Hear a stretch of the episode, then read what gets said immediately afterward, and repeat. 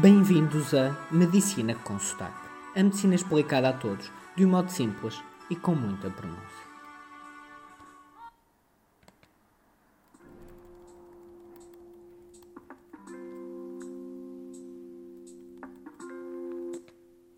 O episódio de hoje é diferente de todos os outros.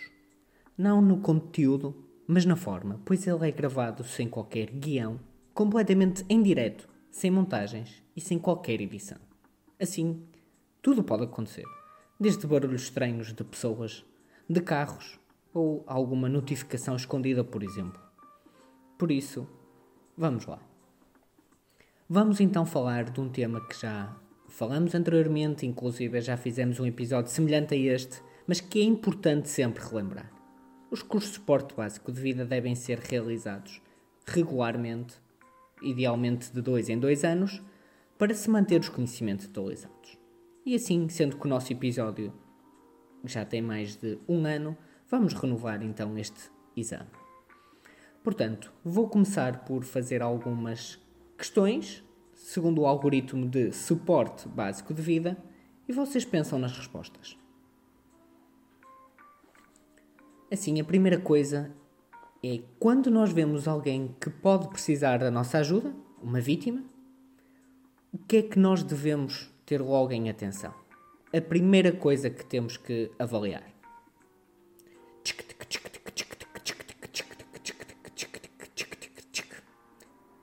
A resposta é a segurança. Eu costumo lhe chamar a segurança dos pronomes pessoais.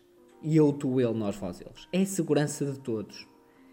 Quer a nossa, para nós não nos pormos em risco. Pode haver, por exemplo, uma arma, pode haver um cão violento, pode estar a haver umas agressões. Tudo isto é importante. A segurança de todos nós tem de estar garantida, porque senão seremos mais uma vítima e não vamos conseguir ajudar aquela vítima. A segunda pergunta é como é que nós avaliamos esta vítima? Qual é a primeira coisa que nós lhe fazemos?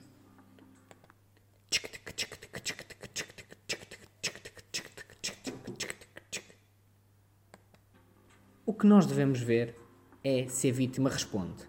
E para isso, vamos lhe tocar com as mãos abanando-a e questionando em voz alta se está tudo bem, está tudo bem. E aí podem acontecer duas coisas ela ou nos responde ou não nos responde. No caso de responder, quer dizer que a vítima está consciente e, portanto, de seguida avaliamos se há necessidade ou não de ligar o 112. No caso de não responder, temos então uma vítima inconsciente.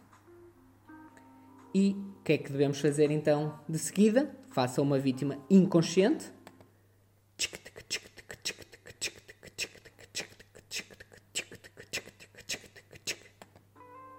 Antes de vos dar a resposta, quero-vos dizer que este barulho tchic, tchic, tchic, é a minha tentativa de imitar um relógio. Portanto, o que nós devemos fazer é avaliar se a vítima respira ou não. Para o avaliar, devemos fazer uma manobra de permeabilização da via aérea, que é como se fosse quase esticar o, a zona do pescoço, fazendo uma extensão da cabeça, e depois chegamos com o ouvido à beira da boca da pessoa e olhando para o tórax, para o peito da pessoa, devemos fazer o ver, ouvir e sentir durante 10 segundos. Durante esses 10 segundos vamos estar atentos a ver se essa pessoa respira ou não. Ver, ver movimentos do tórax, a ver se respira.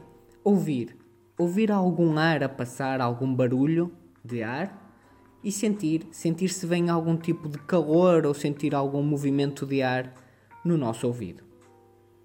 E aqui podemos ter duas situações. Ou a doente vai respirar ou não vai estar a respirar. No melhor caso, que é o caso de respirar, o que é que nós devemos fazer?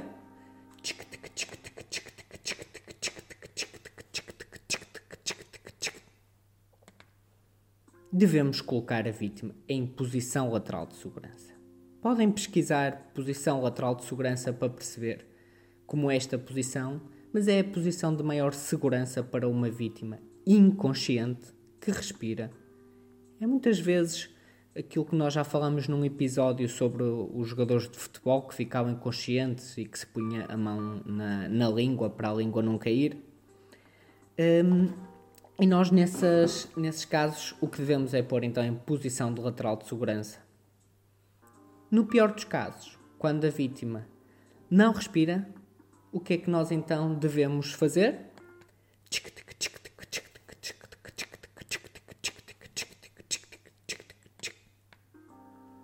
Devemos pedir ajuda.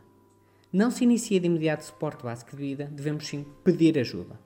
Porque se nós iniciarmos suporte básico de vida e ficarmos ali indefinidamente, ela não vai recuperar, porque ela já está em paragem cardiorrespiratória e o suporte básico de vida não vai recuperar, vai apenas ajudar a manter alguma circulação do sangue. Assim, o que se deve fazer é pedir ajuda e para isso devemos ligar o 112, idealmente com o telefone em alta voz, para que se consiga já iniciar o suporte básico de vida enquanto se pede ajuda. Caso não tenhamos telemóvel e tenhamos que abandonar a vítima para pedir ajuda, devemos fazê-lo, voltando de seguida, mas aqui o importante é pedir ajuda. Sejamos nós ou seja alguém que esteja a passar e que nós digamos para pedir ajuda. E nesse pedido de ajuda, também já falámos sobre isso, como fazer um pedido de ajuda, como ligar. Não se esqueçam que é muito importante dizerem corretamente a vossa localização e que a vítima está em paragem cardiorrespiratória e que vocês vão iniciar o suporte básico de vida.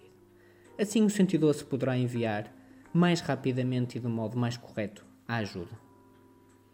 Então, neste caso, depois de pedir ajuda, devemos então iniciar o suporte básico de vida com compressões a um ritmo de 100 a 120 por minuto, com pressões torácicas, que exigem já uma técnica que podem aprender nos vídeos do YouTube ou no Google, mas idealmente com um curso de suporte básico de vida para saberem fazer esta técnica corretamente e com qualidade, porque as pessoas merecem ser tratadas o melhor possível. Peço desculpa pelo amadorismo deste episódio, mas foi uma tentativa de criar algo diferente do que estamos habituados, pois os últimos episódios têm sempre o mesmo formato e Despeço-me então agradecendo-vos. Obrigado e até à próxima. Comentários, críticas ou sugestões para medicinaconsotaque.gmail.com